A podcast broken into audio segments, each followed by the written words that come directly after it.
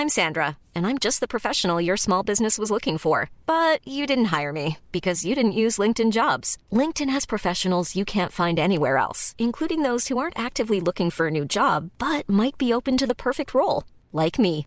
In a given month, over 70% of LinkedIn users don't visit other leading job sites. So if you're not looking on LinkedIn, you'll miss out on great candidates like Sandra. Start hiring professionals like a professional. Post your free job on linkedin.com/people today. Avant de démarrer l'épisode, j'ai une excellente nouvelle à vous annoncer. Ça avait été un carton la première fois. J'avais reçu énormément de messages de remerciements. Ils m'avaient fait confiance. Ils ont eu raison. Et moi aussi. Et du coup, on a décidé de réitérer notre collaboration. Alors, vous l'avez compris, Unae est de retour sur le podcast. Et grâce aux nombreuses commandes de la dernière fois, ben, je vous ai encore négocié une super réduction.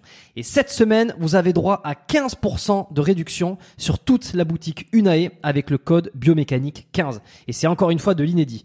Alors, pour ceux qui étaient complètement passés à côté la dernière fois, Unae, c'est la marque de compléments alimentaires de Julien Vénesson qui fait l'unanimité dans le paysage français actuel dans le domaine de la santé et de la longévité. Ce sont des compléments d'ultra qualité avec des ingrédients de la plus haute pureté et qui sont issus de l'agriculture biologique. Ils ont une charte qualité incroyable et tout est vérifiable sur le site internet. Alors l'été arrive, il est temps de faire le plein de compléments et si vous voulez être au top de votre santé avec les meilleurs produits du marché, eh ben c'est l'occasion rêvée pour le faire. Je vous recommande à titre personnel les oméga 3 en bouteille qui sont considérés comme les plus quali actuellement sur le marché. Si vous voulez améliorer l'aspect de votre peau, la santé de vos articulations et de vos muscles, il y a aussi le collagène éthique qui est issu de poissons sauvages et d'ailleurs qui est en passe de devenir un best-seller chez eux. Euh, Je vous recommande aussi le magnésium Omnimag, hyper important pour le sommeil et la récupération nerveuse et musculaire. Vous avez aussi la vitamine D3 qui avait été un carton la dernière fois et qui est considéré comme beaucoup comme le complément à absolument avoir euh, et qui a un rôle dans quasi toutes les sphères de votre corps. Et puis ils ont aussi plein de nouveautés. Euh, Il y a le multivitamine spécial ménopause, il y a le sommeil serein qui est une version améliorée de la mélatonine pour ceux qui ont du mal à bien dormir. Il y a aussi, euh, alors je les ai pas encore testés, mais ça a l'air d'être du lourd. C'est le biotique immunité et le biotique digestion pour booster votre système immunitaire et votre microbiote. Enfin bref, vous allez sur la boutique, vous regardez ce qu'ils proposent, vous vous régalez. C'est sur unae.fr, unae.fr.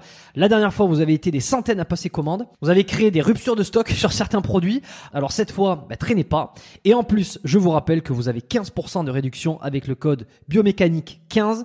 Ils ne font quasi jamais des réductions aussi importantes vu la qualité de leurs produits. Alors c'est le moment d'en profiter. La promotion, c'est cette semaine uniquement. Ça se termine ce dimanche, le 12 mai. Alors profitez-en un max et faites-moi vos retours. Et maintenant, place à l'épisode.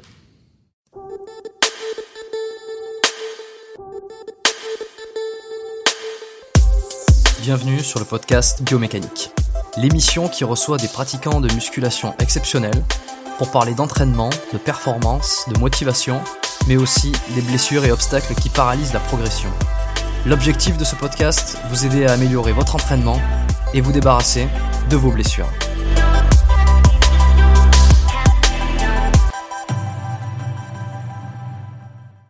Bonjour et bienvenue dans ce nouvel épisode du podcast Biomécanique. Aujourd'hui, je vais recevoir Juanito, qui est coach sportif spécialisé en musculation, en nutrition et performance. C'est un ami et proche de Michael Gundil, notamment Christophe Bonnefond et Le Musclé, qui sont des euh, acteurs dans le domaine de la musculation très connus. Et donc, euh, Juanito, euh, c'est également l'un des coachs les plus suivis et écoutés sur les réseaux sociaux. Dans cet épisode, il va notamment nous partager euh, le modèle qu'il a suivi lorsqu'il a commencé euh, l'entraînement en salle de sport, euh, à quel âge il a commencé et comment il a réussi à développer un gros potentiel physique. Ce qui lui a notamment valu le surnom de Robocop par ses camarades à l'époque.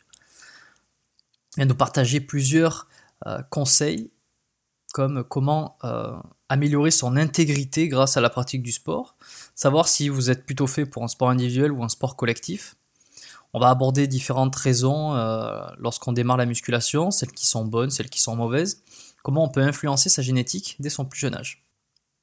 Ensuite, on a pas mal parlé euh, du comportement humain, mais lié à la pratique du sport et euh, à l'atteinte des objectifs, notamment comment votre comportement influe véritablement sur votre évolution, quel que soit votre objectif, que ce soit la prise de muscle, la perte de gras, ou la recherche d'une performance ou, euh, d'objectifs euh, personnels. Se comparer aux autres, euh, notamment d'autres modèles, peut être le meilleur moyen de ne pas réussir à atteindre ses propres buts et donc de s'auto-saboter. Juanito va également nous partager ses blessures qu'il a rencontrées tout au long de son parcours de sportif. Il va nous parler aussi de quels sont les compléments alimentaires les plus efficaces contre l'apparition des tendinites. Pourquoi si peu de thérapeutes finalement sont spécialisés en musculation ou en préparation physique, hein, que ce soit en médecine, en ostéo, en kiné, et la réalité qu'il y a derrière? On va parler un petit peu plus de morphologie, euh, d'aspects techniques sur euh, la longueur des, membres, la longueur du tronc et comment ça peut influer sur vos mouvements et vos performances.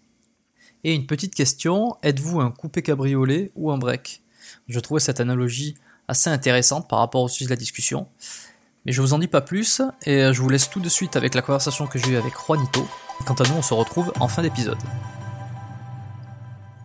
Juanito, euh, bonjour et bienvenue sur le podcast. Bonjour Jérôme, merci de ton invitation. Ah bah, moi, ça me fait vraiment plaisir que tu aies répondu euh, positif à l'invitation.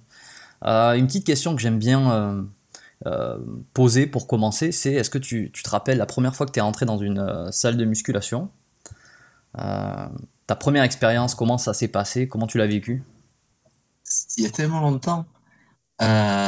J'essaie de, me remémorer parce que c'était plus ou moins à la même, période. J'avais, je faisais la musculation chez moi. J'ai commencé la musculation il y a à peu près 20 ans. Donc, bon, tout ce qui est réseaux sociaux, ça n'existait pas. Donc, on va dire que les seuls Déjà, motivation extérieure, c'était euh, les action héros des années 80, 90, Arnold, Stallone, Jean-Claude Van Damme. Et euh, mon frère, qui lui-même euh, faisait de la musculation, il avait un niveau exceptionnel, exceptionnel. Et je m'entraînais chez moi. Je m'entraînais avec les états de mon frère et je l'imitais tout simplement, puisque je n'avais pas de magazine ou autre. Et la première fois où je suis allé dans une salle de musculation, je crois que je devais avoir 16 ou 17 ans, c'était une salle, une vieille salle d'haltérophilie. Et euh, les poids étaient déjà rouillés à l'époque. Et chose rigolote, j'ai mis il y a pas longtemps une vidéo sur mon Instagram et ma, et ma page Facebook euh, de cette en fait, de cette salle-là, où je présente quelques mouvements. Et c'est vrai que c'était un, un, effet un peu nostalgique. Et, euh, et la salle, on va dire qu'elle n'avait pas vieilli, euh, ni rajeuni forcément, mais elle était très vieille. Et ce jour-là, quand j'ai, en fait, j'avais l'impression de redécouvrir la musculation parce que j'avais plein d'accessoires de poulies et tout ce que tu veux des machines dont je n'avais même pas l'idée de la connaissance, en fait, de la, ça existait. Parce que, euh, autant aujourd'hui, de dire que on a trop d'informations, c'était une réalité. Mais à l'époque, il y a 20 ans, c'est qu'on n'avait pas d'informations. Et rien que le fait d'avoir Internet, c'était un luxe. Donc, euh, quand j'ai découvert ces salles-là, cette salle d'Altero, c'est vrai que j'avais l'impression que c'était un peu euh, Disneyland, alors qu'elle était tout pourrie, hein, je vais pas te mentir. Et par la suite, euh, j'ai été amené à découvrir d'autres salles, beaucoup plus, entre guillemets, euh, culture physique ou autre. Et là, c'est clair et net que mes entraînements ont pris un, un, niveau supérieur. Ouais, et quand tu as démarré, euh, c'était quoi ton objectif euh, initial? Ben, Tu as envie de ressembler à, tes, en fait, simplement à, à tes héros de, de, de films d'action, etc. Donc, euh, j'avais, moi, je te cache pas que mon ancrage, donc quand on parle d'ancrage, c'est quelque chose, une idée, quelque chose qu'on a mis au fond de nous-mêmes, qu'on active, par exemple, pour nous, nous motiver.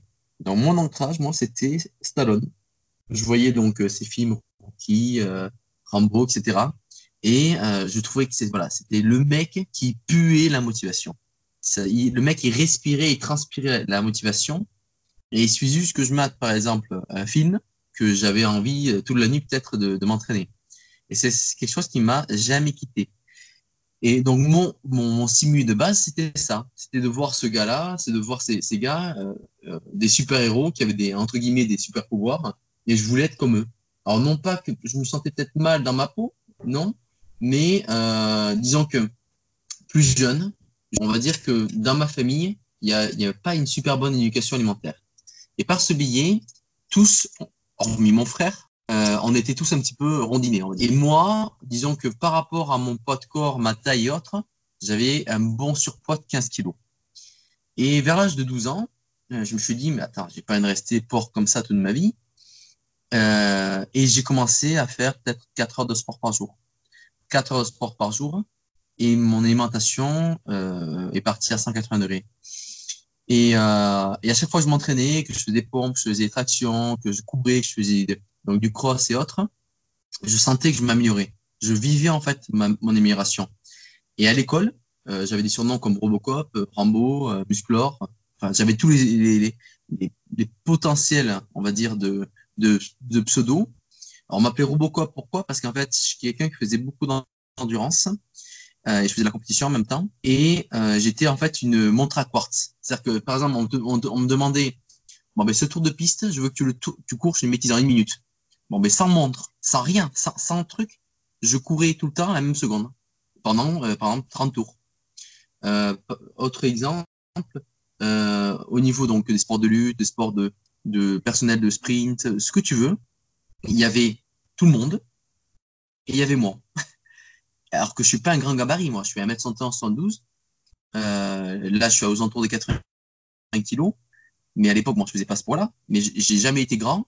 Et en fait, mes capacités, mes qualités physiques, comme je les ai travaillé très, très jeune, euh, j'étais tout le temps, tout le temps au-dessus des autres. Mais je me suis jamais comparé aux autres. C'est-à-dire que je regardais les autres, je me disais, mais mais ils sont nuls.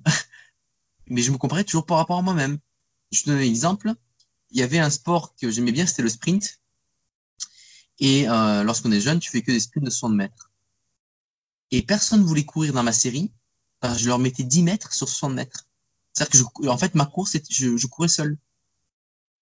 Et quand je regardais le chrono, moi, je, je me, en fait, je, courais contre mon chrono. Je courais pas contre les autres. Parce que les autres, ils étaient mais, euh, complètement largués. Et euh, dans le temps, j'ai essayé de, de, de, trouver des sports où je me challengeais un maximum. Et pendant plusieurs années, j'ai fait du cyclisme, du cyclisme de sur route notamment. Ça, c'est vraiment très difficile parce que quand tu es tout seul, quand tu crèves la, la, la gueule ouverte, il n'y pas d'autre terme, en train de monter un col, ou bien il te reste encore 60 km de course et tu as des crampes, euh, tu n'es pas bien assez hydraté, etc. Je peux te dire que le mental, en réalité, tu t'entraînes pas avec ton corps, tu t'entraînes uniquement avec ton mental. Et ça, c'est une chose qui a été extrêmement importante dans ma vie, le mental, c'est que je l'ai cultivé avec le sport. Et pour les personnes que je suis, en réalité, je leur dis que la musculation, le sport en soi, on s'en fiche. Mais le fait qu'ils en fait, ils font tous les jours du sport, c'est un, travail d'autodiscipline. Le fait d'aller tous les jours à la salle de sport ou de toujours aller courir, peu importe l'activité, en fait, c'est un travail d'autodiscipline qui nous permet d'augmenter notre intégrité. C'est-à-dire que, admettons, je dis quelque chose, je le fais, j'augmente mon intégrité. Par contre, si tous les jours je dis quelque chose, mais je le fais jamais, au final, je, suis un gros loser. Et je serai jamais amené à moi-même me faire confiance. Donc, je viens de te dire que le chemin initial, c'est genre, je suis rentré dans une salle de sport. Je faisais déjà la musculation depuis 4-5 ans. J'ai découvert un univers, tu vois, un peu euh, sympa et je m'en suis vraiment passionné. Et par la suite, j'ai toujours euh, lié ça à des sports plutôt euh, euh, solo, parce que les sports d'équipe, j'étais tout le temps, on va dire, j'étais pas à l'aise dans les sports d'équipe, dans le sens où je ne voulais pas que si, par exemple, je perds, sur la faute de Tartampion, Tartampion. C'était si je perds, c'est ma faute. Si je perds, je ne suis pas assez entraîné. Si je perds, c'est parce que j'ai une mauvaise stratégie de course, etc. Alors que lorsque j'étais dans des, dans des trucs de basket, de, de foot, de, de handball, ce que tu veux, j'avais beaucoup de mal. Cet aspect-là de travailler en cohésion avec les autres, euh, et dans la défaite, de me dire, j'ai perdu parce que j'avais une équipe de merde. C'est vraiment quelque chose que j'ai jamais trop, non pas que je sois mauvais, mais cet aspect de, je ne peux pas contrôler les choses. Tu vois ce que je veux dire? J'ai l'impression, euh, oui, que dans pas mal de, chez pas mal d'athlètes ou de sportifs qui pratiquent euh, la musculation ou euh, même des sports individuels, c'est une composante qui revient beaucoup. cette histoire de les, les, résultats ou en tout cas les performances qu'on atteint sont dues uniquement à soi et il n'y a aucune dépendance par rapport aux autres. Je crois que c'était aussi alors pour le coup, c'est Kobe Bryant qui est qui est un basketteur donc qui jouait dans une équipe collective, mais qui avait énormément du mal à qui était très sévère envers lui-même, mais enfin envers ses, coéquipiers, mais autant qu'il était envers lui-même, quoi. Je vois tout à fait. Et c'est vrai que dans un aspect de collectivité et de travail collectif, c'est quelque chose que soit, je pense, naturellement tu l'es, tu peux être un leader, tu peux être dans la, dans la communication, tu peux être dans l'échange, mais une personne qui, dès le départ, c'est quelqu'un qui a un aspect assez solitaire dans la vie, euh, aura du mal, potentiellement, à faire ces échanges-là, à naturellement aller vers l'autre potentiellement. Euh, moi, je suis quelqu'un qui est assez solitaire, tu vois. Non pas que les gens me, font chier ou autre, hein, c'est pas ça. Hein. Mais ce qu'il y a, c'est que j'ai un certain, euh, j'ai une, certaine, on dire comment dire, connexion euh, entre mes objectifs, euh, entre mon quotidien. Euh, j'ai une relation particulière en fait avec les gens dans le sens où je suis quelqu'un qui travaille beaucoup sur moi-même. Tu vois ce que je veux dire? Et par ce biais-là, c'est vrai que c'est compliqué de d'interagir avec certaines personnes parce qu'on voit très bien que c'est des gens qui sont très superficiels et ils sont beaucoup dans le paraître ou autre. Et dans le sport, hein, c'est vrai que certaines personnes font du sport pour des mauvaises raisons. Tu vois euh, Souvent, et sur la musculation, euh, quand on voit dans, les salles de sport des gens qui font de la musculation, beaucoup le font pour mauvaises raisons. Ils le font pour plaire à d'autres personnes. Mais avant tout, il faut se plaire à soi-même. Tu vois, je veux dire? Euh, ils vont vouloir, par exemple, s'exposer à, à six packs euh, bien saillants euh, l'été. Et comme ils s'en foutent en réalité de la musculation ou du développement de, de, de soi, bon, ben, ils vont passer par des stéros pour qu'en six mois, ils aient les résultats de, de quatre ans de travail, par exemple. Donc, autrement dit, cet aspect-là, c'est une notion que, qui, euh, qui est aiguë pour moi. Et c'est euh, le sport collectif, je pense qu'il faut initialement euh, avoir une éducation qui tend dans, dans ce sens-là. Et moi, j'ai toujours été assez solitaire. Pour en revenir sur tes débuts euh, de sport, donc quand tu étais au, au, collège, lycée, là, tu, tu m'as dit que tu avais 12 ans, que tes performances enfin, étaient vraiment énormes par rapport à, à tes, tes camarades. Comment euh, tu expliques cet écart? Est-ce que tu penses qu'il y a une grosse part de génétique, euh, que tu avais euh, des, des, des, grosses prédispositions sportives, ou c'est uniquement de t'être... Euh, Le travail, je t'ai ouais. expliqué, j'avais, j'avais, c'était avant que je fasse mes 13 ans. En l'espace de 6 mois, j'ai eu, j'ai eu perdu l'équivalent de, mettons, en termes de composition corporelle, c'est comme si je perdais à peu près 15, 15 à peu près 20% de matière grasse. Euh, à partir de là, euh, le sport est devenu un peu une addiction. Par exemple, je vis à la campagne et à côté de chez moi, j'ai euh, des terrains pour euh, faire de cross, euh, du 4x4, du PTT, ce genre de choses. Et après, j'ai des routes où on peut pratiquer un peu en vélo, pas comme en ville. Et ce qu'il y a, c'est que je m'entraînais, mais quand je, m'entraînais des heures, c'est je m'entraînais des heures. Hein. C'est-à-dire que en amont, je t'ai dit que euh, moi, mes leitmotivs, c'était un peu Jean-Claude Van Damme, etc. Et Jean-Claude Van Damme, à l'époque, j'en suis un, aux alentours des années 95, 96, 97, il disait, euh, oui, moi, euh, par exemple, je fais 3000 pompes, ou je, je sais plus ce qu'il disait, des bits comme ça. Et moi, mon challenge, lorsque j'avais 13, 14, 15 ans, euh, et que j'avais pas encore beaucoup d'haltères ou d'accessoires, ben, je faisais 1000 pompes, 1000 abdos, 1000 tractions par jour. C'était mon délire. Je faisais à peu près des 30, 300 le matin, 300 le midi, 300 le soir, à peu près. Et ce qui fait que rien que là-dessus, euh, j'avais une capacité d'endurance et de force qui était anormale par rapport à mon âge. Et c'est vrai que mes copains, ils aimaient bien faire des gras de fer à plusieurs contre moi parce que j'avais une force qui n'était pas normale pour mon âge. Et tout ce qui est aspect endurance et puis qualité physique, je dépassais tout le monde, non pas de, de façon orgueilleuse ou autre, parce qu'en fait, je m'entraînais tous les jours. Autrement dit, euh, je pense que d'ailleurs, je viens de te dire une, une réalité euh, physique que j'ai compris plus tard avec les études, mais ma morpho-anatomie aujourd'hui est typiquement liée à ma croissance et mon sport quand j'étais ado. Parce que j'ai des, comme, je sais pas si tu as vu, mais j'ai des segments qui sont relativement courts. C'est-à-dire que moi, je suis brevilling. Ouais. C'est-à-dire que j'ai euh, des segments inférieurs et supérieurs qui sont relativement courts, un tronc qui est normal au niveau de la colonne vertébrale, et tout simplement parce que euh, j'ai fait beaucoup d'hypertrophie lorsque j'étais adolescent, mais trop. C'est-à-dire que quand on dit la musculation est mauvais pour l'adolescent la, ou la croissance, il ne devient mauvais que lorsqu'on est dans le trop. Et comme moi, j'ai toujours été un peu dans no pain no gain lorsque j'étais adolescent, jusqu'à peu même 25 ans, euh, c'est pour ça que ni plus ni moins, aujourd'hui, ma morpho-anatomie est liée à ça. Par exemple, si j'avais été un jeune homme, un adolescent qui faisait du basket ou du handball ou autre, peut-être que je ferais mettre 118, tu vois. Okay. Et j'aurais des, j'aurais des segments qui sont plus lents. Mais je me suis ultra spécialisé dans la culture physique, la force, tout ce que tu veux. Ce qui fait qu'aujourd'hui, euh, mon physique, j'ai réussi à développer plus que je n'aurais pu développer euh, si j'avais fait, on va dire, une autre genèse dans mon adolescence. Alors euh, ouais, tu penses que euh, cette pratique intensive comme ça a joué sur ta morpho-anatomie, sur ton développement? Là, on parle de, segments de longueur osseuse, euh, voilà, le fait d'être brévine, d'avoir les segments, les, bras longs, les bras courts, etc. Donc ça, ça joue, on, on en reviendra un petit peu après.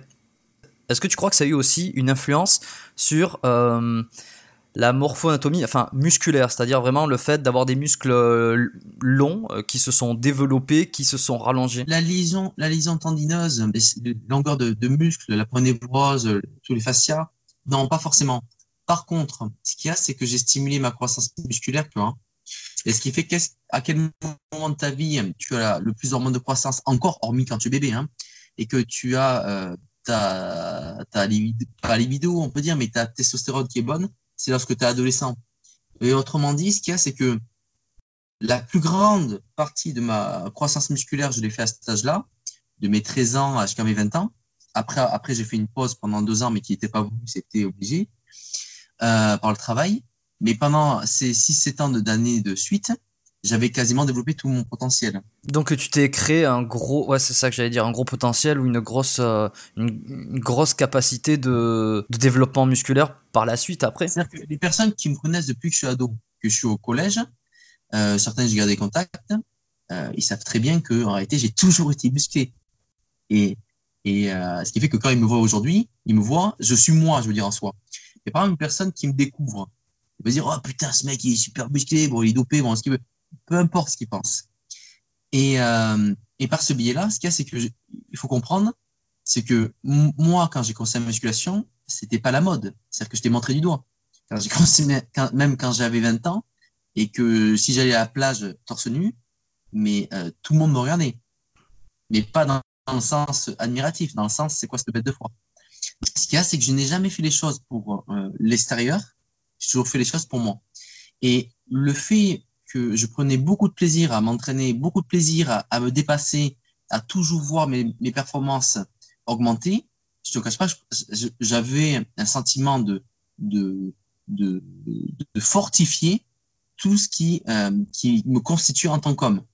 Et pour te dire à quel point l'homme est particulier, lorsque je fais la compétition en fait de cyclisme, au début quand j'ai commencé la compétition, mon rapport poids-puissance euh, taille n'était absolument pas avantageux. Parce que je rentrais dans un sport où il faut être une brindille, euh, alors que moi j'étais plutôt euh, ultra euh, tanké et je ressemblais, plutôt à un gymnaste.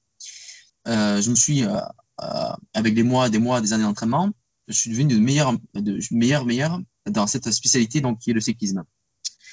Et jusqu'à présent, jusqu'à que j'étais moyen, on va dire dans le peloton, les gens avec qui je m'entraînais dans mes clubs voilà, j'étais le, j'étais le copain, j'étais gentil, etc.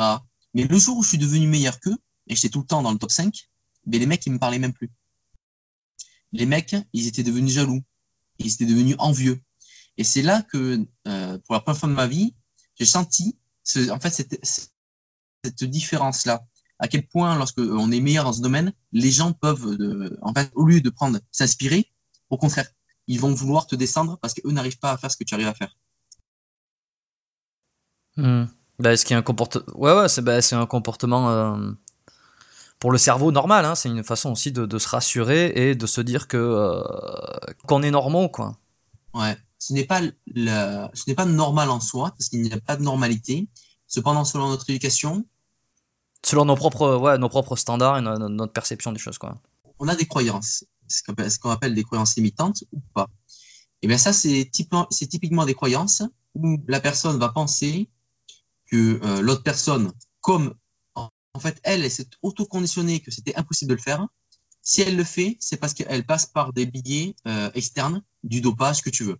Et ce qui est incroyable, c'est que lorsque j'avais 15-16 ans, donc je te remonte, je te dis un truc, ça c'était il y a 15 ans au moins, et eh bien, ce qui est incroyable, c'est que les, euh, jeunes qui faisaient cyclisme avec moi, et eh bien, les meilleurs, les champions de, dans nos catégories, déjà, ils se dopaient à l'époque alors que les gars, c'était des adolescents. Aujourd'hui, quand tu parles de dopage dans les salles de sport, putain, c'est, c'est une gangrène. Mais quand tu parles de ça il y a quasiment 20 ans, dans le cyclisme, et que et des moyens de, de retarder la fatigue, des moyens d'augmenter l'oxygénation des cellules, des globules rouges, etc. Mais putain, mais t'es, t'es un enfant. Et, euh, et, je trouve ça, quand je prends du recul maintenant que je suis adulte, euh, je trouve ça mais horrible. Tu vois ce que je veux dire? Mmh. Donc, euh, j'allais te dire, le sport peut être extrêmement beau en soi, parce que ça permet, ça nous permet de nous développer, ça nous permet d'aller au plus loin de nous-mêmes au point de vue de notre développement. Comme je t'ai expliqué, je vois le sport aujourd'hui comme une autodiscipline. D'accord? Il y a un aspect plaisir, il y a un aspect loisir, c'est certain. Mais quand je, je parle de performance sportive et quand je parle d'aller au plus loin, l'état mental et le travail mental est une pierre angulaire qui, en fait, c'est un édifice. C'est-à-dire que tu as les capacités physiques et physiologiques de la personne, mais si le psyché n'est pas travaillé, la personne sera toujours dans la limitation de ses performances sportives. C'est pour ça qu'il y a beaucoup d'introductions de d'accompagnement en fait mental dans le milieu sportif professionnel. Et de plus en plus, et ce qui m'amène, euh, la transition est parfaite, puisque euh, sur ton site, euh, tu proposes de la thérapie comportementale. Comment tu t'en es rendu compte que enfin, c'était à ce point si important? Comment tu l'inclus dans tes programmes de coaching? Et j'imagine que tout le monde n'est pas forcément sensible, a priori, surtout en ce qui concerne le débutant, qui veut un programme qui veut être suivi. Comment tu l'amènes ça? Alors, je de te dire un truc. Quand tu commences un domaine, tu ne sais pas ce que tu sais, tu ne sais pas ce que tu ne sais pas, et tu ne sais pas encore ce que tu, que tu ne sais pas. Donc ça, c'est la courbe de la croissance. Tu commences à faire ta musculation, ça y est, tu crois tout savoir. Euh, dans tout, domaine. Et au fur et à mesure, tu commences à voir en réalité tu ne connais rien. Il y a une notion qui est importante, c'est que, comme je t'ai expliqué en amont, on a tous un peu des croyances limitantes. Et on a tous un bagage informatif qui est dû à notre environnement social. Les parents, euh, les gens avec qui on traîne au boulot, euh, ou les copains à l'école et autres. Ce qui fait qu'on cultive nos croyances en rapport à toutes ces interactions. Toi, Jérôme, tu le cumules de toutes tes expériences de vie. Moi, Juan, je suis le cumul de toutes mes expériences de vie. Et ce qu'il y a, c'est que selon les gens à qui tu as traîné, selon les gens, euh, ton éducation, par exemple, le, terme échec ne va pas avoir la même connotation. D'accord? L'échec est un excellent exercice en soi. Pour d'autres personnes, l'échec, c'est euh, montrer qu'on est nul, qu'on est mauvais. Voilà, c'est ancrer l'idée quelque chose de négatif, ce qui est ce qui est abominable et c'est quelque chose qu'il faut pas faire. Maintenant, j'ai remarqué avec le temps, euh, lorsque j'ai commencé mes coachings, au début c'était simple, euh, on me demandait des programmes et tout, mais j'avais pas forcément de suivi. Donc je parle de ça, c'était il y a beaucoup d'années quand même et je faisais, je, je notais pas forcément, voilà, de, je ne faisais pas de suivi. Au fur et à mesure, je me suis dit, bon, je vais incorporer, euh, donc il y a, il y a pas d'années encore, il y a 5-6 ans, je vais incorporer le suivi dans mes programmes pour voir un petit peu comment avancent les gens. Certaines personnes, bon, elles étaient déjà des personnes expérimentées, donc euh, elles n'avaient pas besoin que je les tienne par la main. D'autres personnes, j'ai remarqué que en réalité, je leur faisais les programmes, mais ils ne faisaient même pas les programmes j'ai remarqué que euh, un point central à toute solution se passe par la diète. Mais je n'ai compris qu'avec le temps. C'est on va dire que beaucoup de personnes en réalité savent comment tu vois. Mais ce n'est pas parce que tu sais quelque chose que tu le mets en pratique. Par exemple, la clope. Tu sais très bien que c'est mauvais pour ta santé. C'est pas pour autant que tu vas arrêter de fumer. Euh, L'alcool, tu sais très bien que ça te met dans les états pas possibles, ça te fait grossir. C'est pas pour autant que tu vas arrêter de, boire. ce n'est pas le fait de savoir quelque chose qui fait que on change quelque chose. Et c'est là que je en fait, j'ai compris un élément qu'il fallait impérativement en fait, que je comprenne comment fonctionnait le cerveau et comment fonctionnait notre comportement. Autrement dit, je suis devenu un peu comportementaliste. J'ai analysé le comportement des gens. En même temps, ça me permettait de mettre des pistes d'études spécifiques pour faire des formations et moi-même des études personnelles. Et petit à petit, j'ai compris comment fonctionnait le comportement. Tu vois et c'est là que j'ai trouvé en fait une clé qui m'a permis de déverrouiller plein de problématiques que j'avais au niveau des suivis et plein de problématiques que j'avais au niveau des, des, de mes clients. Tu comprends Donc, autrement dit, ce n'est pas parce que tu sais quelque chose que ça va influencer euh, la résultante. Tu sais que la, cigarette c'est mauvais pour ta santé, mais pourquoi t'arrêtes pas? Parce que c'est pas ça le problème. Le problème c'est ce le avant, le amont. Quel est le déclencheur? Quel est ah, en fait à quoi correspond quand tu fumes, en réalité, qu'est-ce qui se passe dans, toi? Pourquoi tu as ce réconfort? Pourquoi tu as ce schéma, euh, on va dire, cérébral qui t'amène à, la cigarette? C'est ça qu'il faut comprendre. Tu as un point de départ. La bouffe, c'est pareil. Lorsqu'une personne a un trouble du comportement alimentaire, elle sait très bien que lorsqu'elle fait une crise de boulimie, c'est pas bien. Ou une crise vomitive, elle sait que c'est pas bien. Et c'est pas parce qu'elle sait que c'est pas bien que ça l'empêche de la faire. Et donc, par ce biais-là, quand tu es amené à comprendre en réalité le avant, donc le avant la crise, tu as amené à comprendre justement qu'est-ce qui t'a amené à faire cette crise. Et par la suite, donc, de plus faire ces crises-là. Euh, au niveau de la perte de poids, au niveau donc de, du changement physique, il y a une notion qui est très importante, c'est que les gens qui veulent perdre du poids, ils n'ont pas confiance en eux. ils ont une mauvaise image d'eux, ils ont une image tronquée d'eux, ils ne s'aiment pas. Autrement dit, j'ai envie de te dire que la perte de poids est plus une reconstruction de soi qu'aurait été juste une transformation physique. D'accord? Et maintenant, sur un aspect plus sportif, euh, l'aspect donc de, construction musculaire, lorsqu'une personne est démotivée, on va essayer de trouver les points, euh, les clés qui l'amènent en fait à se démotiver. Est-ce que c'est la, par exemple, la vitesse à laquelle il n'arrive pas à progresser? Est-ce que c'est parce qu'il se compare à des sets de référence qui sont trop hauts? Par exemple, moi-même, si je me compare par exemple à Arnold lorsqu'il a gagné l'Olympia, tu comprends bien que j'arrête la muscu demain. Le mec, il a une génétique euh, un pour un million, quoi. Euh, une personne qui a besoin de perdre du poids ou une fille, admettons, qui se compare, donc elle fait, admettons, 1m70, elle fait 65 kg. Donc, elle aimerait perdre un peu de poids. Mais c'est ce qu'on part tout le temps, par exemple, euh, à, à une top fitness, admettons qu'elle gagne une compétition. Tu comprends bien que le delta, son, son set de référence est tellement élevé, euh, ou à Michel Wynn, par exemple, pour dire un nom. Tu, tu comprends bien que son set de référence est tellement élevé qu'elle va s'en écurer. Elle va dire, je suis dégueulasse, je suis grosse, etc. Et en fait, elle va s'auto-saboter et par ce biais-là, elle va se dévaluer toute l'image qu'elle peut avoir d'elle-même. D'accord? Donc, l'idée ici, déjà, c'est de faire attention à nos sets de référence, de faire attention à nos modèles. Parce qu'une personne, par exemple, qui travaille à McDo, et son modèle, c'est de devenir comme Big tu comprends bien que c'est compliqué et qu'il va mal vivre le fait de, de, travailler, par exemple, au McDo. Mais par contre, set de référence, c'est un enfant, euh, c'est euh, des jeunes qui euh, sont dans des pays et qui n'ont, qui tout ce qu'ils gagnent, par exemple, comme argent, mais ils sont obligés, de donner à la famille, ou bien à l'État, ou bien euh, à l'armée. Tu comprends bien que son confort de travail, il est absolu. Donc, autrement dit, toujours notre set de référence, c'est ça qui nous permet en fait de comparer de façon extérieure. Et ça peut être positif comme négatif. Le problème, c'est qu'on tend toujours, nous, à nous plaindre et non pas l'inverse. Donc, soit homme, femme. Le problème, c'est qu'en en, fait, on s'auto-sabote par le fait qu'on se met des sets de référence, des idéaux qui ne sont pas réalisables. C'est-à-dire que quand quelqu'un me dit, euh, bon, qui me montre son physique, à quoi je peux espérer ressembler? Eh bien, je viens de te dire, je ne vais pas te mentir, Coco, mais je peux pas te dire à quoi tu vas ressembler. Par contre, je peux t'assurer que je vais t'amener à être au mieux de ta forme, si tu me suis. Tu vois?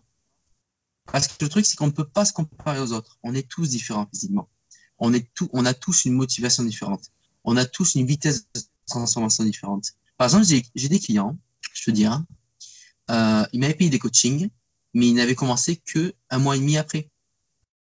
Et donc, au bout de trois mois que le suivi était fini, il me dit, euh, euh, oui, mais bon, tu comprends, j'ai commencé qu'un mois et demi après. Je lui dis, mais c'est pas ma faute. Moi, dès le départ, je te donnais les programmes, dès le départ, je t'ai demandé des retours, dès le départ, et tu le faisais pas. Donc, c'est pas moi le problème. C'est toi qui ne t'es pas engagé envers toi-même à te dire, Coco, je bouge mes fesses, il faut que j'avance. Pour après revenir moi pour dire, oui, mais au final, moi, je me suis entraîné un mois et demi, donc ça compte pas les un mois et demi. Donc, tu vois, le truc, c'est que on est tout le temps à chercher des excuses extérieures. On est tout le temps à dire, c'est pas moi la faute, c'est la faute de l'autre. Et ça, ça marche pas comme ça. Le jour où chacun d'entre nous, on prendra la, responsabilité et la compréhension que quand on dit que la roue tourne dans une direction, en réalité, c'est nous qui, qui, tournons la, la, roue dans une direction. C'est pas Tartampion, c'est pas le voisin, c'est nous-mêmes. Et quand on a cet esprit qui est installé, là, on peut avancer sereinement. Parce qu'en fait, au lieu de fuir les problèmes, on va les combattre.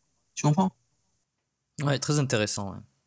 Où c'est qu'il se situe le sacrifice euh, là-dedans pour toi euh, si, si, on parle de ton expérience personnelle, est-ce que euh, ton adolescence, jusqu'à, je sais pas, tes 20, 25, lorsque tu as, vraiment atteint un de tes. Enfin, un super niveau, euh, où c'est que se situe le sacrifice? Parce que tu parles, il y avait énormément de plaisir dans tout ce que tu faisais, mais est-ce qu'il y avait des fois des obstacles, des choses où tu devais passer au travers? Je viens de dire, le sacrifice, il a été plus tard. Le sacrifice, lorsque j'étais ado et que je faisais sport, je faisais pour moi, j'avais aucune euh, intention de, de, faire des championnats. J'avais aucune intention de, de voilà, de, de me la péter sur les réseaux, puisque je te dis, les réseaux n'existaient même pas. Donc, autrement dit, tout ce que je faisais, c'était pour moi. Donc, à la base, je, le faisais pour une bonne raison. Maintenant, le sacrifice a été plutôt dans un aspect professionnel. Dans le sens où pendant longtemps, euh, j'ai eu un temps plein en CDI, plus au minimum un temps plein, voire beaucoup plus, à mon compte, plus les études, plus les entraînements. Autrement dit, j'étais souvent à, à 100 heures de travail par semaine, euh, mais je m'en plaignais pas. Dans le sens où si je faisais ça, je le faisais pour une bonne raison, parce je savais où je voulais aller. C'est comme si tu dis je veux partir sur la lune. Ok, euh, c'est pas en restant assis dans ton fauteuil que tu partir sur la lune. C'est peut-être en commençant à faire des études spécifiques le domaine de l'aérospatial, peut-être en faisant de la physique, de la chimie, des sciences, etc.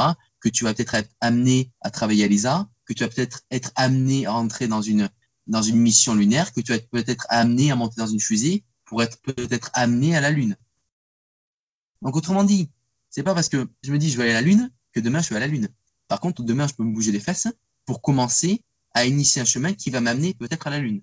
Donc autrement dit, moi, je n'ai jamais vu les choses comme un sacrifice parce que si je voyais les choses comme un sacrifice, par exemple, euh, je m'occupe d'une partie de mon père, de mes parents qui handicapés. Et mon père, euh, donc euh, c'est comme je t'avais expliqué en, off, c'est pour ça qu'on a retardé, retardé encore nos appels. Euh, mon père ne peut plus marcher. Il a une mobilité extrêmement restreinte. Et la nuit, il tombait régulièrement, dû au fait qu'il était extrêmement faible et il avait au niveau donc de, de son vestibule beaucoup donc de perturbations et donc il n'avait pas d'équilibre. Et donc moi-même, tous les nuits, de façon récurrente, comme un peu le réflexe de Pavlov, dès que j'entendais un bruit, je pensais que c'était lui qui tombait, donc je descendais. Et donc pendant deux mois, j'ai eu une nuit très, une nuit très perturbée. L'idée de se dire, je fais un sacrifice, euh, là, elle est réelle. Pourquoi? Parce que en réalité, moi, ça m'apportait rien, de me lever toute la nuit euh, et d'être là pour mon père et autres.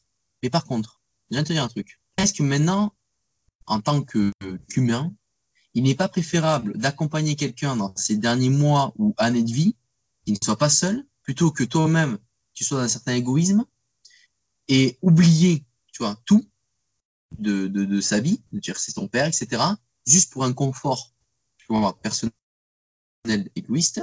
Mais moi, j'ai préféré faire le sacrifice de rester avec mon père qui, peut-être, c'est juste ses derniers mois ou années à vivre et qui ne se sentent pas seuls, tu vois. Parce que je sais pas s'il y a beaucoup de gens qui ont tenu la main de leur père à 2 heures du matin, en train de vomir, ou bien en train de faire d'athycardie, ou bien en train de faire des crises cardiaques, ou bien en train de d'avoir donc des poumons remplis d'eau et ils pouvaient pas respirer. Je pense pas beaucoup qui, de personnes qui l'ont fait. Mais le truc, c'est quand tu fais ça, en réalité, ton niveau d'inconfort dans la vie et de difficulté et de d'affront sur la difficulté de la vie, mais en fait, tous les, tous les jours, tout ce qui se passe, c'est pipi de chat. Pourquoi? Parce que tu as affronté la mort, tu as affronté des problèmes d'argent, tu as des problèmes, tu vois, très divers. Euh, et, c'est ça qui fait qu'au final, on devient plus fort. J'ai envie de te dire, je ne veux pas espérer une vie sans problème.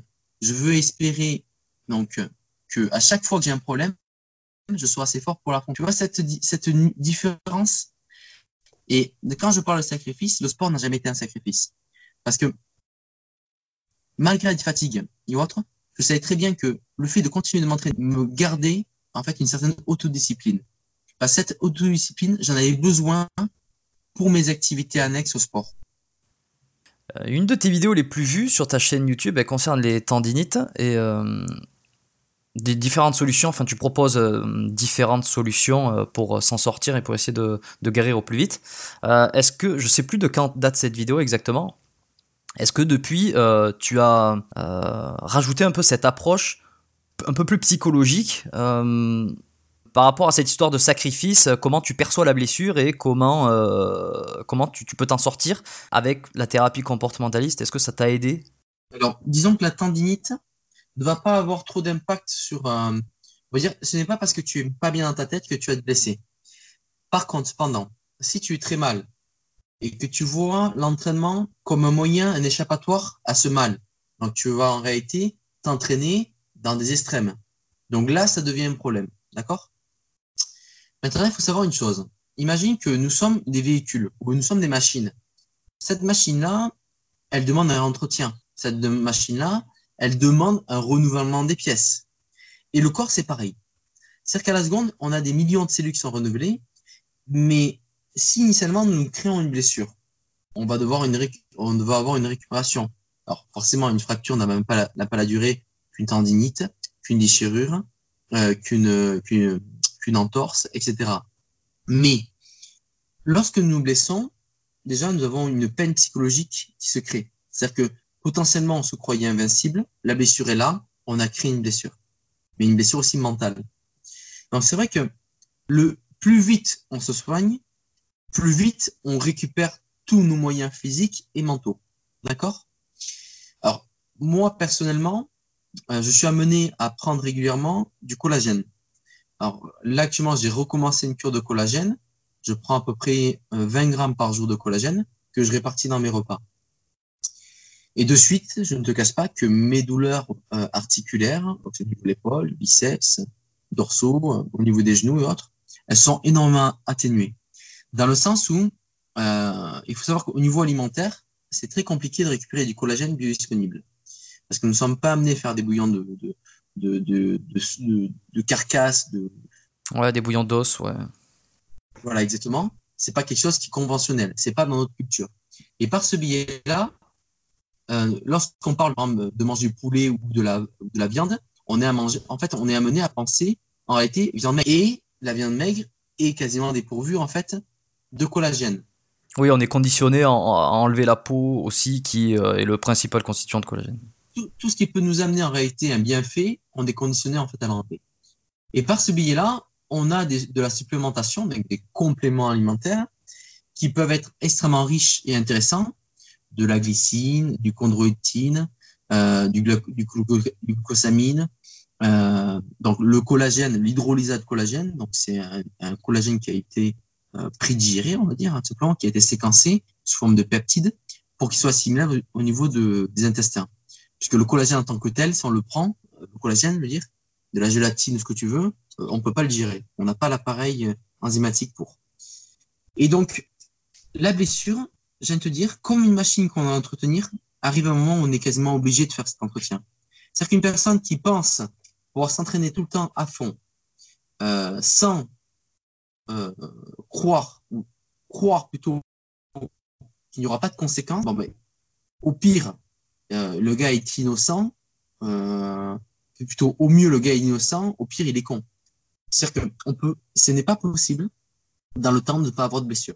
Quand tu vois le, le, le par exemple dans le sport professionnel, euh, imagine tous les tous les moyens qui sont mis en, en place pour que l'athlète ne soit pas blessé ou pour que l'athlète blessé revienne donc sur le devant de la scène le plus vite. Donc c'est là qu'on appelle le dopage, hein, simplement, à travers des peptides spécifiques, des hormones de croissance, ce que tu veux. Un travail de, de on de chirurgien médic euh, euh, chimique. Mais l'idée ici, c'est de se dire que se passe-t-il? Donc, quels sont les facteurs aggravant une blessure ou quelles sont les choses qui nous amènent à une blessure? Une personne, par exemple, qui est trop active, donc qui s'entraîne avec des charges trop lourdes, avec une mauvaise technique, des personnes, par exemple, qui s'entraînent pas pour les bonnes raisons. C'est-à-dire qu'au lieu que l'entraînement soit quelque chose pour construire son corps, en réalité, elle est dans l'optique de détruire son corps. C'est euh, Gundil euh, qui disait récemment euh, qui lui faisait bodybuilding et, pas body destruction. C'est possible. Gundil est un bon ami et on va être mené à refaire des vidéos ensemble d'ailleurs. Et, et ça, c'est vrai que c'est une, une notion, c'est une réalité. C'est-à-dire que le bodybuilding, c'est de la construction, tu vois, et ce n'est pas la destruction. Et le problème, c'est que les gens, c'est vrai que peuvent euh, ne pas comprendre cet aspect-là. C'est-à-dire que le no pay, no gain, j'ai envie de te dire, comme j'avais expliqué à Ben Fato, moi j'appelle plutôt le no brain, no gain. C'est-à-dire que si tu n'es pas intelligent, si tu n'es pas malin, tu ne peux pas être, tu peux pas être mené à avoir une progression sur long terme sans trop de blessures. Parce que la blessure, quoi qu'il en soit, c'est obligé. Parce que tu peux, regarde, une personne qui a une musculature qui est hypertonique, qu'est-ce qui va se passer? À froid, elle fait un mouvement plat, claquage. Est-ce que c'est à l'entraînement qu'elle s'est blessée? Non. Euh, au quotidien, je tombe. Bon, ben c'est pas ma faute, je suis tombé. C'est une notion qui, qui est pourtant normale. Euh, au quotidien, mettons, je dois ramasser une charge. Eh bien, il suffit juste que, par exemple, mes muscles stabilisateurs ne s'activent pas ou mal, ben, je me blesse. Donc, autrement dit, la blessure, je veux dire, elle est récurrente, elle est réelle, c'est une réalité. Mais maintenant, à travers des mouvements spécifiques, à travers des pommades, à travers des petits traitements, à travers des supplémentations, à travers en fait, une alimentation qui est plus équilibrée, on va accélérer la récupération. C'est une vraiment ouais, une prise en charge qui va au-delà d'un simple complément. Je suis entièrement d'accord avec toi. Le, complément, c'est juste la cerise sur le gâteau, on dirait. Oui, voilà, c'est ça, c'est la, la, petite pierre à, l'édifice global. Euh, quelle a été ta plus grande blessure à toi, euh, qu'elle soit liée à, la musculation ou même dans un autre sport? Est-ce que tu as une expérience particulière? Je me suis, J'ai eu, fait des, j'ai eu fait des fractures, des déchirures ligamentaires, musculaires, euh, des belles tendinites, mais de très loin, c'est des hernies discales. Hein. L'hernie discale a été pour moi les, plus grosses blessures que j'ai eues et que je traîne malheureusement ainsi qu'un coup du lapin où j'ai eu des hernies euh, donc cervicales. Euh, et c'est vraiment les blessures de loin qui, euh, on va dire, handicapent le plus. Hein. Une fracture, l'os va se réparer, pas de problème. Tu vois Mais l'hernie, c'est très compliqué de vivre avec. Comment tu le gères ça au quotidien? Est-ce que tu as des douleurs récurrentes ou ça, va, ça va mieux aujourd'hui? Ouais, Je suis contraint au quotidien quand je m'entraîne de m'entraîner en dessous de toutes mes capacités. C'est-à-dire que, admettons, si je sais que j'ai un potentiel, par exemple, regarde, on est quoi? Euh, il y a deux mois, euh, je me suis fait un peu un travail d'auto-hypnose et je sais que mon physique était bon. J'ai fait un travail d'auto-hypnose et de conditionnement mental extrêmement fort. Et j'ai tapé 214 au squat. Euh, c'était mon record absolu.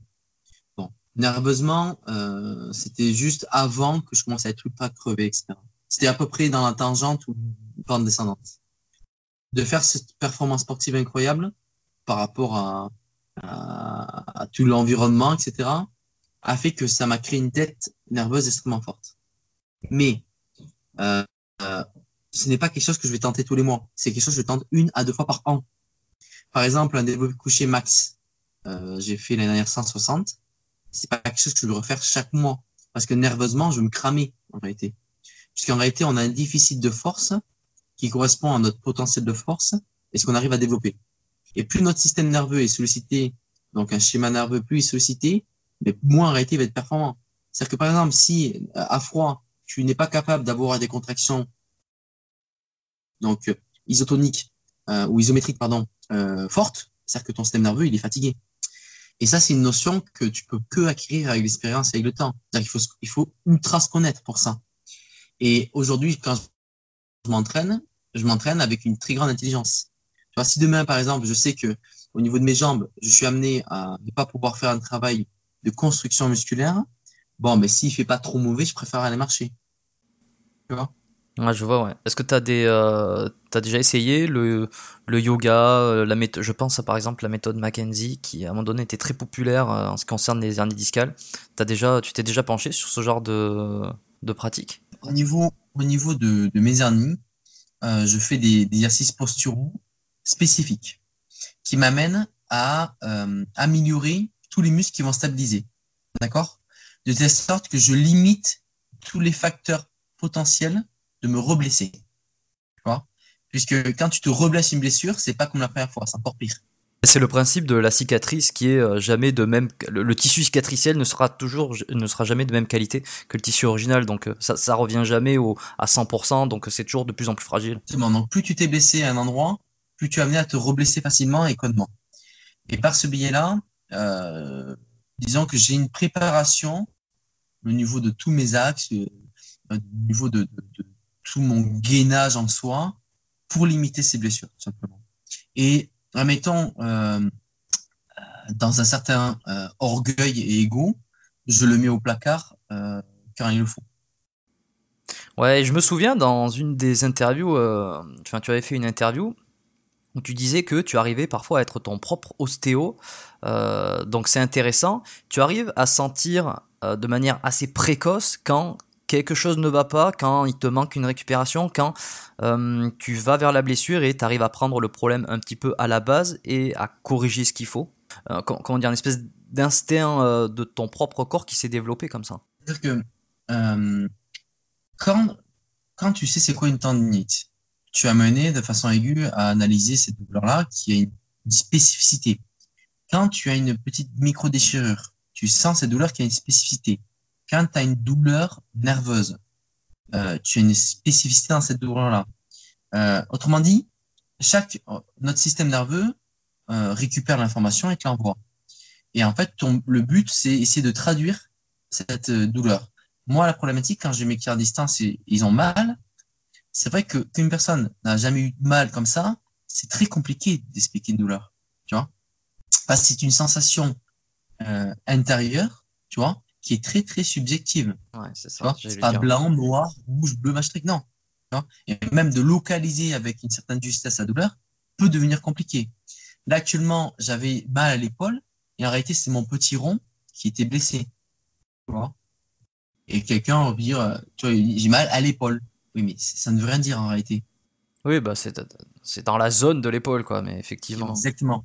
En réalité, j'ai essayé d'analyser en, en bougeant mon épaule dans tous les sens, en mettant des tensions spécifiques dans les angles spécifiques, et j'ai capté que c'était mon petit rond qui était soit un petit peu lésé, soit qu'il y avait une blessure réellement.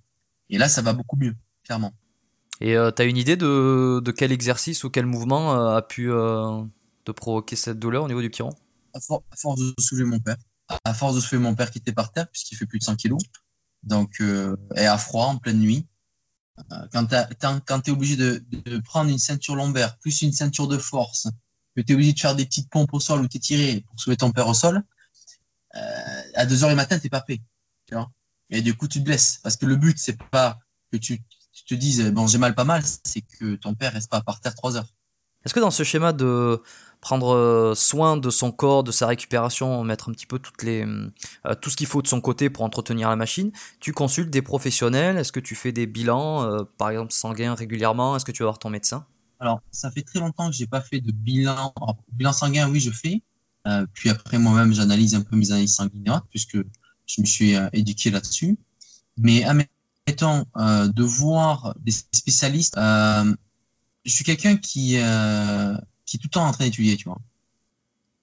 Alors, non pas que je remplace le boulot de tel ou tel spécialiste, je- je- j'en ai pas du tout cette prétention.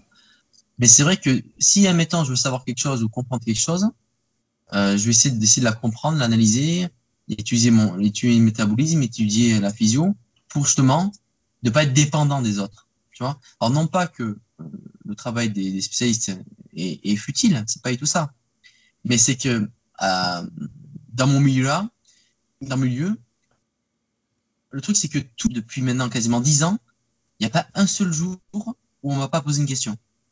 Tu vois? C'est-à-dire? Admettons, à chaque fois que quelqu'un me pose une question, on me pose une problématique. Et donc, je suis amené à aller chercher cette problématique. Et par ce biais-là, à chaque fois qu'on m'a posé une problématique, en réalité, je me suis enrichi de connaissances.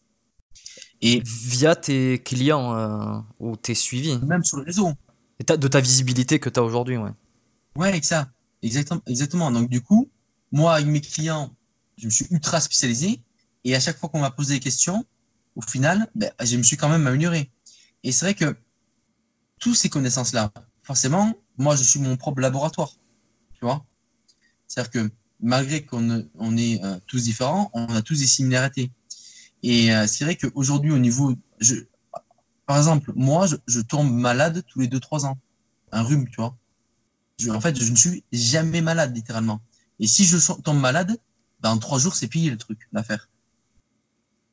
Et même si, ouais, ouais, même si euh, le fitness et la musculation s'est énormément démocratisé ces dernières années, ça reste quand même un sport euh, plutôt marginal.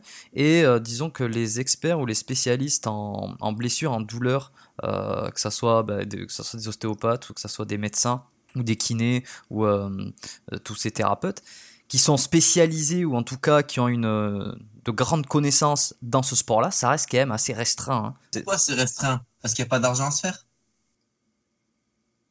Il n'y a pas d'argent à se faire? Pourquoi ils font pas beaucoup d'études dans, dans le milieu de la complémentation? Pas la complémentation, dans le milieu de la musculation, parce qu'il n'y a pas d'argent à se faire? Ou peu, en comparaison à d'autres sports ou à d'autres, par exemple, domaines de la science. C'est surtout ça le problème. Tu vois? Ce qui fait que finalement, ceux qui s'y connaissent, et, euh, ce sont les plus, les plus passionnés ou euh, euh, Ça, ceux qui n'ont pas d'intérêt. euh, sont des niches. Une personne, par exemple, qui va écrire un livre, j'en sais rien moi, sur la comparaison de l'hypertrophie mécanique et de l'hypertrophie fonctionnelle, bah, s'il le fait, c'est parce qu'il le fait par passion, c'est- c'est pas parce qu'il va lui rapporter forcément beaucoup d'argent. Tu vois? Ouais, c'est même ce que disait euh, Gundy, là, euh, ou, ou je sais même plus qui. Je crois qu'il y avait un coach qui qui avait fait euh, différents, je sais, je sais plus de qui je parle euh, exactement, mais, mais ça reflète assez bien là ce, ce, ce que tu dis. Euh, il avait fait plusieurs programmes ou plusieurs livres sur différents groupes musculaires, mais mais il lui manquait de faire les jambes, de faire toute la partie des jambes, et c'était quelque chose qu'il voulait faire, mais en fait, il y avait tellement peu de demandes à ce niveau-là que il se voyait pas passer des heures à faire un programme, faire un, une formation spéciale pour les jambes parce qu'il y aurait trop peu de commandes derrière. C'est quand même assez dommage. C'est ça, c'est ça la réalité du, terrain. C'est-à-dire que les gens, le, nerf de la guerre, c'est quoi? C'est l'argent, tu vois clairement. Donc forcément, si tu es amené euh, à travailler dur sur une thématique qui ne va pas être prolifique, tu comprends bien que tu vas pas vouloir tendre dans cette, euh, dans cette, dans cette trajectoire, dans cette direction, puisque tu sais très bien que c'est une impasse. Mmh, c'est ça, ouais. Donc, ce qu'il y a, c'est que euh, là, la problématique qu'on a, c'est que dans nos champs de connaissances, on est limité par euh, l'argent. Tu vois? Et souvent, quand tu vas récupérer des, des analyses sur la nutrition, sur les suppléments, et c'est la marque même qui a fait l'analyse. Donc, en fait, il y a, il y a, il y a une aversion, tu vois, il y a une problématique au niveau des résultats puisqu'en réalité, ils ont été, ils ont été payés des scientifiques pour avoir une, une, certaine tangente dans, dans, la, dans la. Oui, bah les, voilà, c'est ça. Les résultats sont orientés. Euh, il y a des pieds, ouais. Tu vois? Ouais. Alors justement, pour rester sur ces sujets un petit peu de niche, enfin de niche ou euh, euh, de choses plus spécifiques, on parlait de morpho-anatomie tout à l'heure, donc effectivement, euh, tu nous parlais du fait que tu sois bréviline, que tu aies, des, des segments petits comparativement robustes. Est-ce que euh, tu as des exercices. Alors, bon, moi je m'en doute évidemment, mais c'est pour que tu nous en parles un peu ton expérience. Les exercices où tu es le plus à l'aise, euh, lesquels, euh, lesquels sont-ils? Moi, ayant des fémurs courts, et puis après une certaine souplesse au niveau des épaules, et aussi une souplesse au niveau donc, des hanches, genoux et, et chevilles, le squat, pour moi, c'est un mouvement qui est naturel. D'accord? Dans la même idée, je vais avoir le soulevé de terre qui est naturel. Après, dans la même idée, j'ai des segments supérieurs, donc les bras qui sont courts, avec une cage qui est très développée. Ce qui fait que le développé couché, je suis extrêmement euh, bien dans ce mouvement-là. Donc, tu vois, j'ai un ensemble de, de spécificités qui font que je suis fort voilà, pour la musculation, pour la force. Dès lors où on, a un facteur de force, donc un, mouvement, ce qu'on appelle la force athlétique, ben, je suis quasiment adapté. Tu vois? Par exemple, lorsque j'étais euh, ado, j'ai mes potes de la musculation de la, salle militaire qui me disent mais putain mais pourquoi tu fais pas de la force esthétique ou de la force basque? En compétition je parle. En réalité mais ça m'intéressait pas. Par contre j'étais heureux à chaque fois que je battais mes records. Hum, T'as de bons leviers. Euh... Exactement. Voilà mes leviers, les angles de travail. La personne qui longe des lignes, eh ben, elle va devoir faire une course donc un champ spécifique beaucoup plus important que moi pour faire en réalité une seule répétition. Tes points faibles musculaires, tu les as identifiés depuis un moment? Mais disons que c'est plutôt des insertions. Par exemple, mes ischios ainsi que mes biceps, donc les muscles fléchisseurs, ils sont très courts. Ce qui fait que j'ai de, euh, de fortes tendances à pouvoir me blesser. Est-ce que tu mets toujours autant d'intensité euh, dans tes entraînements pour euh, essayer de les développer ou tu as un peu laissé tomber ton acharnement sur ces groupes musculaires parce que tu sais que génétiquement ça va être compliqué? Clairement, je peux plus progresser. Hein. J'ai dû prendre 2 kilos de masse musculaire. Euh, en, quand on, garde le ratio body fat, tout ce que tu veux. Euh, j'ai dû prendre 2 kilos de masse musculaire en 4-5 ans. Je n'ai pas progressé quasiment. Mais quand tu parles de, de 2 kilos, euh, c'est comme si tu m'avais ajouté 20 steaks cachés sur mon corps. Tu vois?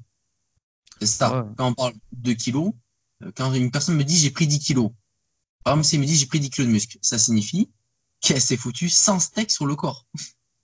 Ouais, non, mais on n'a pas idée euh, d'à quoi ça ressemble en réalité. Ouais. Les, gens n'ont absolument pas du tout idée de, de, de cette réalité-là. Maintenant, pour revenir plus sur le là, là, je m'entraîne toujours de façon la plus intensive par rapport à ma forme du jour. C'est-à-dire que des fois, d'un coup, je vais avoir des performances qui vont péter. Pourquoi? Parce que peut-être pendant deux jours, je ne me suis pas entraîné et que je me suis bien et j'ai bien dormi. Mais dans une certaine constance, c'est vrai que c'est pour moi, c'est extrêmement compliqué de, de, de progresser. J'ai plus tendance que mon objectif est de rester au mieux de ma forme plutôt que d'avoir une idée de progression. Ouais, tu te cherches euh, à maintenir le physique que tu as le plus longtemps possible et avec la meilleure qualité possible plutôt que dépasser maintenant tes, tes performances. Le plus élevé possible, c'est ça. Le physique le plus élevé possible, le plus longtemps possible. C'est-à-dire que moi, déjà, au niveau de mes segments, au niveau de ma taille, au niveau de tout, je veux dire, tes points forts resteront des points forts, tes points faibles resteront des points faibles. Tu vois? T'as des pecs qui sont longs, tu vas avoir des super pecs. T'as des biceps qui sont courts, tu auras toujours des biceps courts. Tu vois? Et à force de t'acharner dessus, tout ce que tu vas réussir à faire, c'est les déchirer. Tu vois? Mais il y a un équilibre. Tu vois? Il y a un équilibre à avoir. Hmm. Ça, c'est bien d'en prendre conscience. Hein. Beaucoup de gens n'ont pas conscience de ça. Et justement, ils disent, je veux être comme lui. Mais, mais t'es pas fait comme lui. C'est comme si tu es un coupé cabriolet, tu dis, je veux être un break. Mais tu peux pas être un break, mon gars. T'es un coupé cabriolet. Ouais, mais pour les ados, pour certains adolescents ou les jeunes adultes, c'est parfois difficile à accepter euh, le fait que on, on, pourra s'améliorer, mais on pourra pas se changer, quoi. C'est-à-dire que effectivement, si t'es bréviligne, tu seras jamais longiligne, déjà. Mais cette notion de morpho-anatomie, beaucoup de gens ne l'ont pas. Tu vois Et de, de, de, quand, par exemple, les gens, ils vont avoir une idée en tête qui est tronquée, ectomorphe, mésomorphe, endomorphe, mais ça n'existe pas. C'est un psychologue en plus qui a créé cette idée-là. Ouais, alors on en parle de moins en moins. Hein. Moi, j'ai l'impression que c'est, ça y est, ça commence à être accepté, que c'est pas bon, mais. Euh. Et encore heureux. Et encore heureux. Pour terminer, j'aime bien poser trois petites questions. Alors, la première, c'est tout simplement quel est le meilleur conseil qu'on t'ait jamais donné? Et que toi tu donnerais à quelqu'un qui commence la musculation, qui n'y s'y connaît pas vraiment, là, qui vient de, débuter, tu lui dirais quoi en premier? Alors, je sais pas si on m'a donné réellement de conseils, mais moi, en tant que conseil, je peux le dire, c'est euh, essayer d'apprendre les mouvements comme si en fait on, on apprenait des katas. C'est-à-dire qu'en judo, en karaté, en n'importe quel sport de combat, on va apprendre le mouvement avant de taper rapidement, tu vois, ou avant de faire un combat. Là, c'est pareil. Apprendre le mouvement, apprendre le pattern, tu vois? Et une fois que le pattern est, est là, là, je peux me dire, je vais augmenter l'intensité. D'accord, donc vraiment la technique euh, en premier lieu, avant quoi que ce soit, avant toute notion. Euh. Toujours, toujours.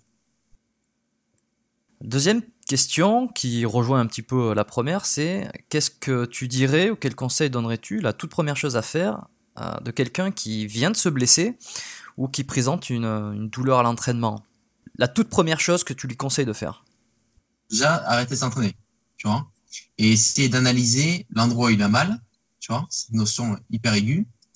Ça, c'est vraiment, ça, c'est une priorité. D'accord? L'étape supérieure, c'est voir euh, si ce niveau de lui demande d'arrêter l'entraînement totalement pendant juste la séance ou sur le plus long terme. D'accord?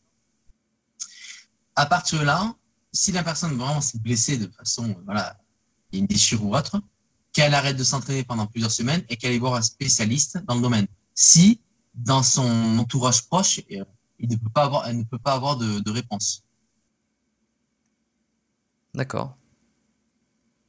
Et enfin, euh, la dernière question, est-ce qu'il y a une référence, euh, un livre, un, coach, alors mis à part toi, évidemment, euh, mais un livre par exemple que tu recommanderais à quelqu'un qui veut améliorer ses connaissances, que ce soit en, soit en musculation, soit en sport, ou même en tout ce qui est comportement hein, finalement, hein, en psychologie Alors, aucun livre ne pourra euh, recueillir autant d'informations liées.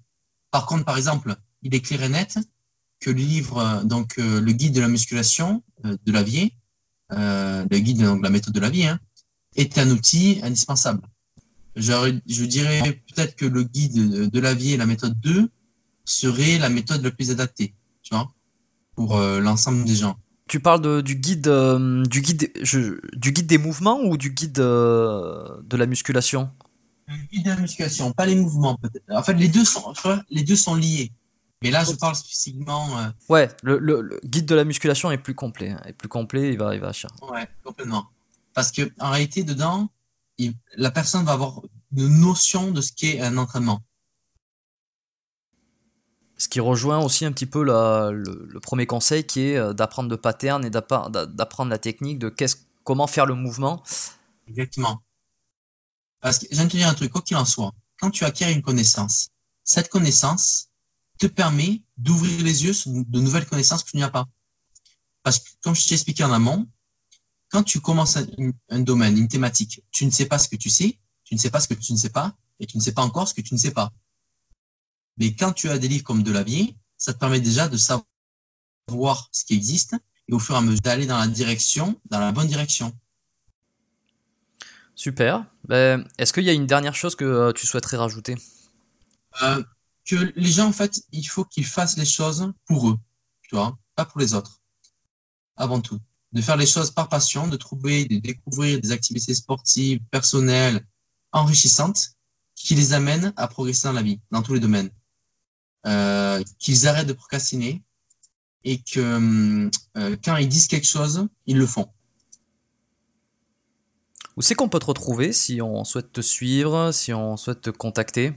J'ai essayé de simplifier un maximum toute la connexion entre mes réseaux. Quand on tape Juanito Coaching, on trouve mon site web, on trouve mon Facebook, on trouve mon Instagram, on trouve mon YouTube. En fait, on me trouve partout. Juste en tapant Juanito Coaching. Bah, de toute façon, je laisserai euh, tous les liens en description il y aura tout ce qu'il faut. Bah écoute, je te remercie euh, de cet entretien. C'était euh, très intéressant. On a abordé pas mal de sujets, euh, beaucoup sur le, la psychologie, le comportement aussi, qui est quand même à la base de pas mal de choses dans le sport, dont on parle de plus en plus, mais c'est toujours bon vraiment de creuser là-dedans. Hein. Bien sûr, tout à fait. Super. Bah, je te remercie. Merci à toi, Jérôme. Merci d'avoir écouté cet épisode jusqu'au bout. J'espère que vous avez pris autant de plaisir que moi à écouter Juanito parler et nous expliquer un petit peu euh, ses différentes pensées, ses différentes réflexions autour euh, du comportement et euh, de l'activité sportive. Vous pouvez retrouver Juanito sur ses réseaux sociaux ainsi que sur son site web si vous voulez connaître un petit peu plus sa méthodologie. Je laisserai tous les liens en description de l'épisode. Si vous aimez le podcast Biomécanique, et que vous souhaitez me le faire savoir, vous pouvez me laisser une petite évaluation 5 étoiles sur iTunes, ou si vous n'avez pas iTunes, euh, simplement laisser euh, un avis sur la plateforme de votre choix. Ça aide euh, le podcast à mieux se classer, à découvrir par de nouvelles personnes, et ça m'aide aussi à produire de nouveaux épisodes, être plus régulier et avoir des invités de plus en plus prestigieux. Également, si cet épisode vous a plu et que vous voulez écouter les prochaines interviews qui sortiront. Je vous invite à vous abonner au podcast pour être tenu au courant de la sortie des nouveaux épisodes. Et enfin, pour ceux d'entre vous qui pratiquent la musculation et qui souhaitent améliorer leur entraînement et se débarrasser de leurs blessures, j'envoie un email par semaine à ma liste de contacts. Dans ces mails, euh, je vous donne des astuces, des conseils pour améliorer vos séances de musculation et je vous aide à mieux comprendre euh, tout ce qui est morphologie, mécanique du corps pour que vous puissiez construire un entraînement personnalisé euh, améliorer vraiment votre récupération et guérir au plus vite de blessures. Ce sont mes emails privés. Si c'est quelque chose qui vous intéresse, vous pouvez vous inscrire, c'est gratuit. Il suffit simplement de cliquer sur le lien dans les notes euh, de l'émission pour accéder à la page d'inscription. Je vous remercie d'avoir été avec moi jusqu'à la fin. Et sur ce, je vous dis à très vite pour un prochain épisode du podcast Biomécanique.